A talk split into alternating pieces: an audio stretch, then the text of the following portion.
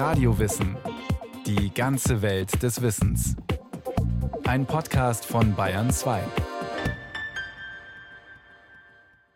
Eine neue Folge Radio Wissen. Welches Verhältnis haben Religionen zum Tier? Ist es Mitgeschöpf oder Mahlzeit? Welche Rolle spielen dabei Gebote wie Du sollst nicht töten oder die Aufforderung zu Barmherzigkeit, Respekt und Mitgefühl für alle Lebewesen?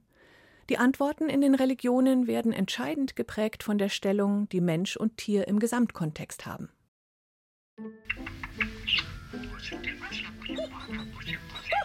Schmusekatze, Schoßhündchen, Streichelkaninchen, Haustiere. Igitt, Mücken, Motten, Zecken, Würmer, Kakerlaken. Lästige, eklige Tiere. Tiere, Jagdbeute oder vom Menschen domestiziert, in Herden, Ställen oder Massenbetrieben gehalten, um als Mahlzeit auf dem Teller zu landen. Übrigens, mehr als zwei Millionen Tiere werden täglich in Deutschland geschlachtet. Tiere als heilig oder göttlich verehrt und Gottheiten mit tierischen Attributen. Tiere als Opfer bzw. Dankesgabe an eine Gottheit. Geopfert, geherzt, verehrt, gejagt, benutzt, getötet, verspeist. Die Rollen und Funktionen, die Tiere für den Menschen haben oder hatten, sind vielfältig. Die Beziehung des Menschen zum Tier, sein Verhalten gegenüber Tieren, hängt entscheidend davon ab, wie sich der Mensch selbst im Gefüge der Welt sieht. Und dabei spielen Religionen bzw. religiöse Vorstellungen eine wichtige Rolle. Sie haben das Denken und Handeln der Menschen über Jahrtausende geprägt. Steht der Mensch im Zentrum? Ist er Krone der Schöpfung und von Gott bzw. einer Gottheit ermächtigt, über die Natur, die Erde zu herrschen? Oder ist er Teil eines großen Ganzen namens Natur bzw. Erde, eng verwoben und verknüpft mit seiner Umwelt? Tier und Mensch waren einst sehr aufeinander bezogen. Tiere konnten das Leben bedrohen, trugen aber auch zum Überleben der Menschen bei. Tiere wurden als Mitgeschöpfe betrachtet, die wie der Mensch ein Teil der Natur sind. In Gräbern der Jungsteinzeit fand man Hunde und Rinder, die mit Menschen zusammen bestattet worden waren. Und Felsbilder an Höhlenwänden, die vor rund 30.000 Jahren entstanden, geben Hinweise, dass Menschen sich offenbar mit den Tieren bzw. deren Eigenschaften identifizierten. Bis heute findet man bei indianischen Völkern die Vorstellung, dass einzelne Gruppen bzw. Clans von einem bestimmten Tier abstammen und sich dessen Kräfte auf den Clan übertragen. Diese sogenannten Totem- oder Krafttiere sind wie ein Schutzgeist, der den Menschen des Clans in allen Lebenslagen zur Seite steht. Als Nahrung sind ihre Totemtiere für den Clan tabu. Andere Tiere hingegen dürfen getötet und gegessen werden. Dafür haben viele dieser Völker Rituale entwickelt, mit denen sie sich beim Tier für das Töten sozusagen entschuldigen.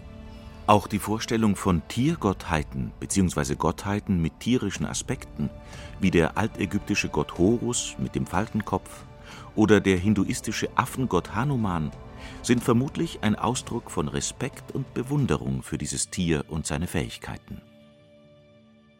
Demgegenüber gibt es die Vorstellung vom Menschen als Krone der Schöpfung, als Herrscher und Beherrscher der Natur und damit auch als Herrscher über die Tiere.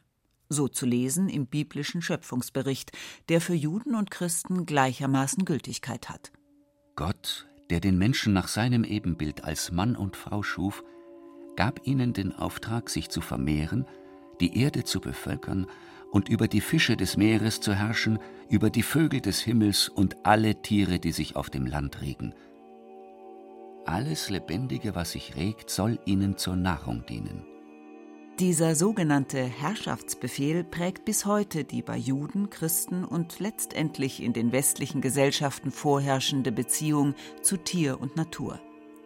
Es ist ein Weltbild, das den Menschen und seine Bedürfnisse ins Zentrum stellt. Allerdings gibt es inzwischen auch ein etwas anderes Verständnis dieses biblischen Herrschaftsauftrages. erläutert Kurt Remmele, katholischer Theologieprofessor und Leiter des Instituts für Ethik und Gesellschaftslehre an der Universität in Graz. Dieser Herrschaftsbefehl, der dem Menschen die Macht und die Berechtigung zur Gewalt gegenüber den Tieren gibt. Das wird natürlich heute teilweise neu interpretiert, eher als Fürsorge, als Verwalten. Viele Experten weisen darauf hin, dass es im damaligen Kontext der Bibel der Mensch sich natürlich durch die wilden Tiere, sage ich mal, bedroht fühlte und diese gewaltsame Abwehr gegen die Bedrohung durch die Tiere in diesem Bibelvers angesprochen ist. Nach damaligem altorientalischem Verständnis meint beherrschen also auch Sorge um die Untertanen bzw. Mitkreaturen, und das schließt die Tiere mit ein, die ja laut Schöpfungsbericht wie der Mensch von Gott erschaffen wurden. Allerdings ist nur der Mensch nach dem Ebenbild Gottes geschaffen. Steht er deswegen Gott näher als die Tiere? Und haben Tiere deswegen einen anderen Status, obwohl sie auch Geschöpfe Gottes sind? In der Bibel finden sich immer wieder Aussagen über die Gemeinsamkeiten von Mensch und Tier. Und auch Vorschriften, Tiere gut zu behandeln, finden sich in der Bibel, erzählt der Grazer Theologe und Autor des Buches Die Würde des Tieres ist unantastbar. Zum Beispiel sollen die am Sabbat auch nicht arbeiten müssen, so wie die Menschen nicht arbeiten müssen. Und die Schöpfung Gottes wird immer wieder auch gepriesen. Auch im Christentum haben wir doch sehr positive Aussage über Tiere, auch bei Jesus Christus selbst, dass man eben ein Schaf, das in eine Grube gefallen ist, am Sabbat sogar am heiligen Tag herausholen darf weil offensichtlich das Leben des Schafes größere Bedeutung hat als ein religiöses Sabbatgebot, aber andererseits auch viele Stellen, die eben die Tiere ganz deutlich unter den Menschen stellen, dass man Tiere nicht essen soll, um der Tiere willen, das kommt in der Bibel so nicht vor. Wie immer bei historischen Texten, so ist es auch bei der Bibel wichtig, sie in ihrem geschichtlichen Zusammenhang zu betrachten. Die Aufzeichnungen entstanden vor rund 3000 Jahren im Nahen Osten in einer agrarisch geprägten Gesellschaft mit Ackerbau und Viehzucht. Die Menschen waren stark von der Natur abhängig, und die Mehrzahl der Bevölkerung hat sich wohl überwiegend pflanzlich ernährt.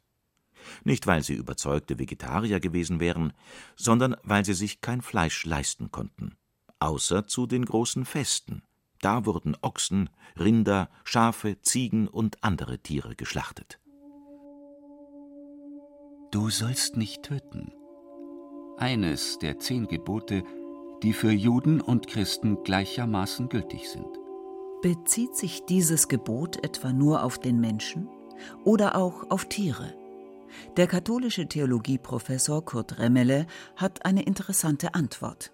Wenn man dieses Gebot sehr streng übersetzt, heißt es, du sollst dann nicht töten, wenn du nicht töten darfst, wenn es dir verboten ist. Du darfst aber in bestimmten Fällen töten, so heißt es. Und töten darfst du den Feind im Krieg, töten darfst du im Bereich der Todesstrafe und du darfst auch Tiere töten. Das Tier war in diesem Tötungsverbot nie enthalten, bis heute nicht. Möglicherweise könnte das damit zu tun haben, dass nach traditionellem christlichen Glauben und kirchlicher Lehre Tiere, anders als Menschen, keine unsterbliche Seele haben. Ob Tiere überhaupt eine Seele haben, wird unterschiedlich diskutiert. Auf jeden Fall aber sind sie dem Menschen untergeordnet und haben seinen Bedürfnissen zu dienen. So die gängige christliche Sichtweise, die mehr oder weniger bis heute gilt. Im Judentum ebenso wie im Christentum gab und gibt es auch immer wieder Mönchsorden und einzelne Personen, die sich für das Wohlergehen und den Eigenwert von Tieren einsetzen und sich vegetarisch ernähren. Tiere und auch Pflanzen sind dem Menschen gegenüber gleichwertige Mitgeschöpfe. So zum Beispiel die Aussage eines Franz von Assisi. Der katholische Mönch predigte um 1200 nicht nur den Vögeln, sondern gestand jedem Lebewesen die gleichen Rechte zu. Eine für die damalige Zeit revolutionäre Haltung. Zwei Jahre nach seinem Tod wurde er als Schutzpatron aller Tiere heilig gesprochen. Seit 1931 ist sein Todestag, der 4. Oktober, auch internationaler Welttierschutztag. Doch Achtung! Sich für Fleischverzicht auszusprechen, bedeutet nicht immer, dass eine tierfreundliche Haltung dahinter steckt. Manche Christen, so Kurt Remmele, haben nicht das Tier im Blick, sondern das eigene, das menschliche Wohl, wie das Beispiel eines Thomas von Aquin zeigt.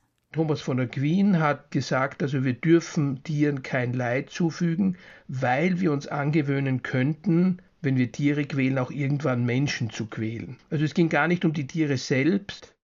Was die Stellung des Tieres im Christentum betrifft, so gibt es seit einiger Zeit Bewegung in den christlichen Kirchen.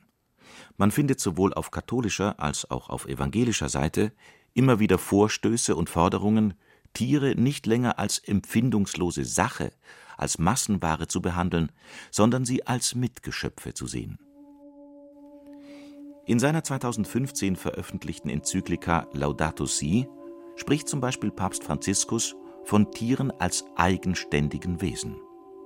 Tiere sind nicht nur für den Menschen da, sondern haben einen Eigenwert. Und der Mensch hat eine besondere Verantwortung für den Umgang mit der nichtmenschlichen Schöpfung. Etwa 600 Jahre nach der Entstehung des Christentums entwickelte sich im Nahen Osten eine weitere monotheistische Religion, also eine Religion, die nur einen zentralen Gott kennt. Kurt Remmele zeigt an einigen Beispielen, welche Stellung Tiere im Islam haben. Schon in der Heiligen Schrift, im Koran, wird die Vollkommenheit der Schöpfung äh, Allahs oft an der Schönheit von Tieren beschrieben. Auf der anderen Seite sind natürlich im Koran die Tiere primär auch Nutztiere und die Bedeutung von Fleisch, Milch, Wolle für den Menschen wird herausgestellt und dann auch die Unterscheidung zwischen Mensch und Tier, indem man den Begriff der Würde nur dem Menschen zugesteht. Doch hat der Mensch dem Tier gegenüber Verantwortung. Davon erzählen auch zahlreiche Geschichten vom Propheten Mohammed, so der Grazer Theologieprofessor. Der hat zum Beispiel den Leuten verboten, Vogelnester anzurühren und Eier oder Küken zu stehlen. Oder einmal wurde er wütend, als ein Mann ein Tier, wahrscheinlich ein Rind, auf dem Gesicht gebrandmarkt hat und hat ihn gefragt, ob er denn auch am jüngsten Tag von Allah im Gesicht gebrandmarkt werden wolle, weil er sowas einem Tier antut. Oder eine Frau, die eine Katze eingesperrt hat und verhungern ließ, hat er gesagt, also alle guten Taten, die sie gemacht hat im Laufe ihres Lebens, seien hinfällig, weil sie eben sowas Schlimmes jetzt getan hat. Der Mensch hat Verantwortung gegenüber Tieren, aber auch Privilegien. So dürfen Moslems Tiere schlachten und essen, mit Ausnahme von Schweinen, die als unrein gelten. Außerdem fordern Schlachtvorschriften ein vollständiges Ausbluten des Tieres, da Blut im Islam als unrein angesehen wird. Ob Judentum, Christentum oder Islam, in allen drei monotheistischen Religionen findet man sowohl tierfreundliche als auch tierfeindliche Haltungen. Alles in allem ist die Beziehung zum Tier eine ambivalente, resümiert der Grazer Theologe und Buchautor Kurt Remmele.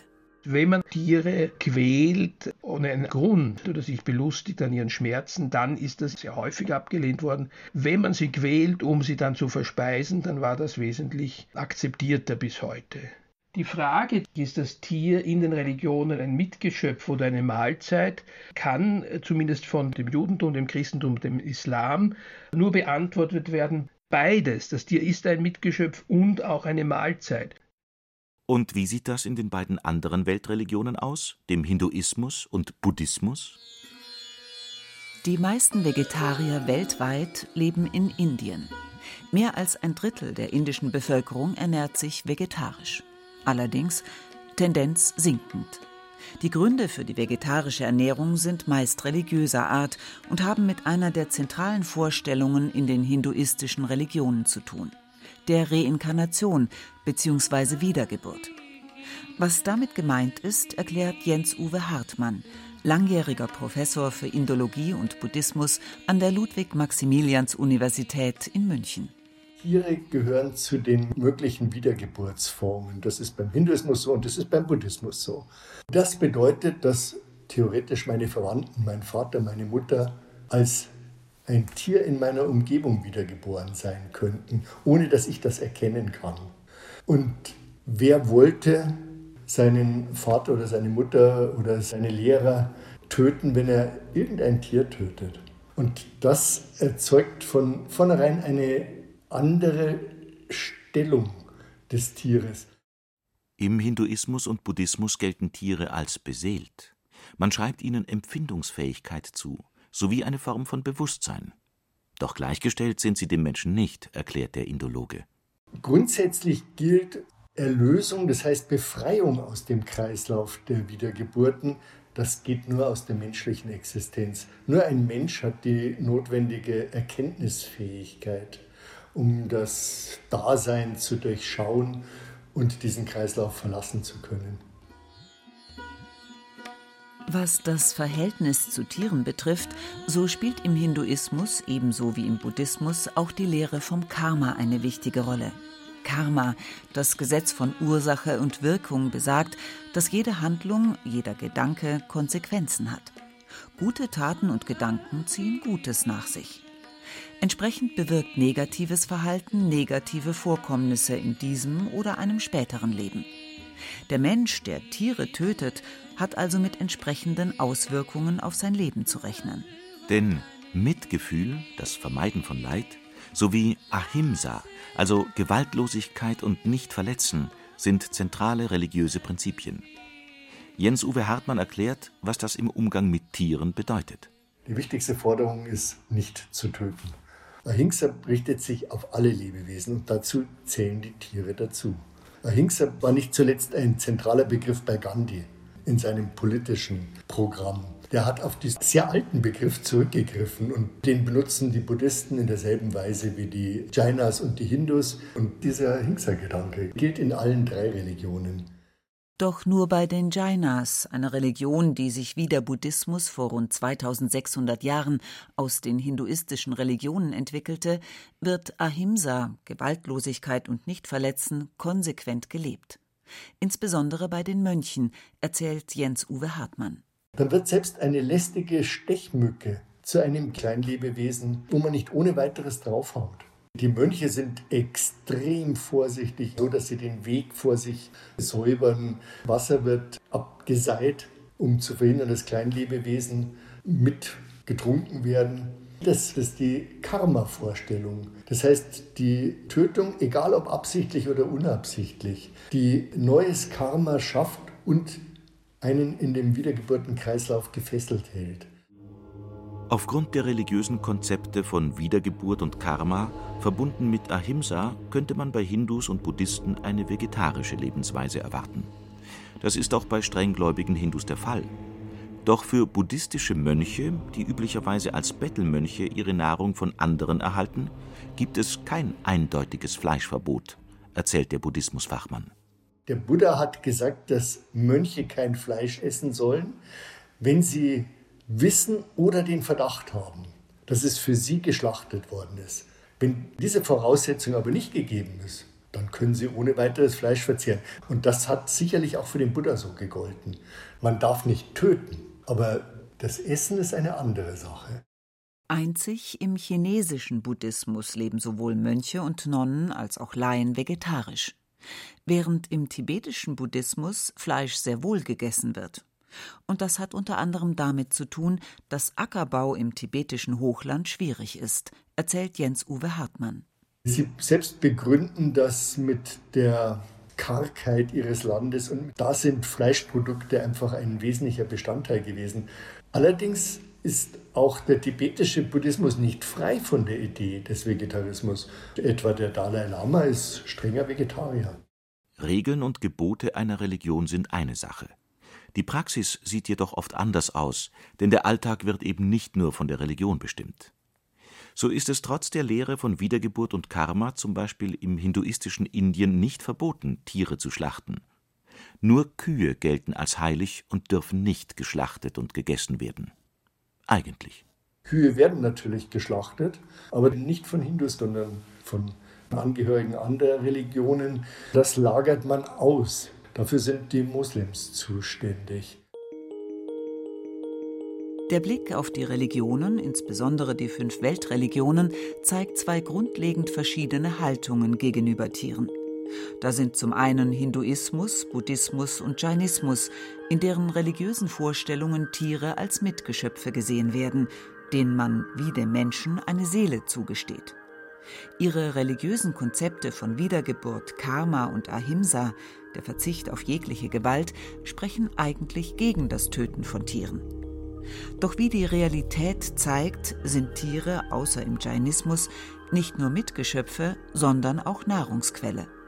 Eine andere Vorstellung ist die vom Menschen als überlegene, übergeordnete Kreatur, die im Mittelpunkt steht und sich auf göttliche Anordnung seine Umwelt, also Natur und Tiere, unterwirft, aneignet und beherrscht.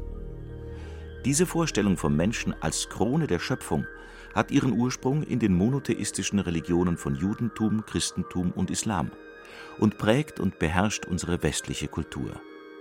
Die Auswirkungen dieser Sichtweise zeigen sich unter anderem in einer Massentierhaltung, die Tiere zu Gebrauchsgegenständen degradiert. Doch hat die moderne Forschung inzwischen nachgewiesen, dass Tiere und sogar Pflanzen Empfindungen haben. Tiere können Leid und Schmerz ebenso wie Freude und Lust spüren. Mit diesem Wissen ergibt sich die Notwendigkeit eines Umdenkens, eines Neudenkens, eines Perspektivwechsels auf allen Seiten auch in den Religionen und Kirchen. Denn egal ob Bibel, Torah, Koran, Veden oder die Lehrreden des Buddha, jede dieser heiligen Schriften ist in einem bestimmten historischen Kontext entstanden und spiegelt diesen wider, erinnert Kurt Remmele, der katholische Theologieprofessor und Autor des Buches Die Würde des Tieres ist unantastbar.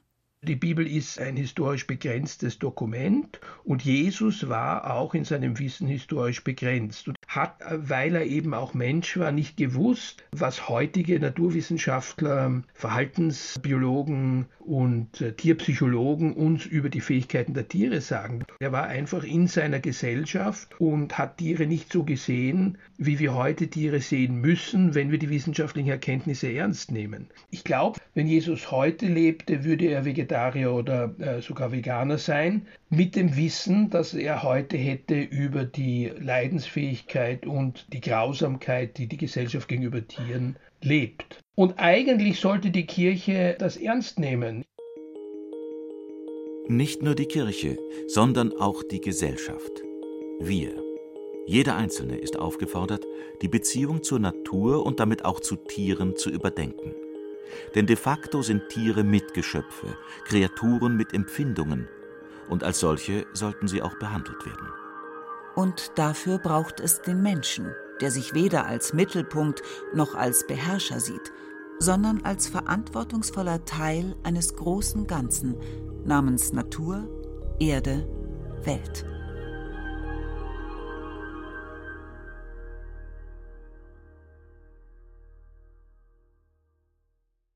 Das war Radio Wissen, ein Podcast von Bayern 2. Autorin dieser Folge Silvia Schopf.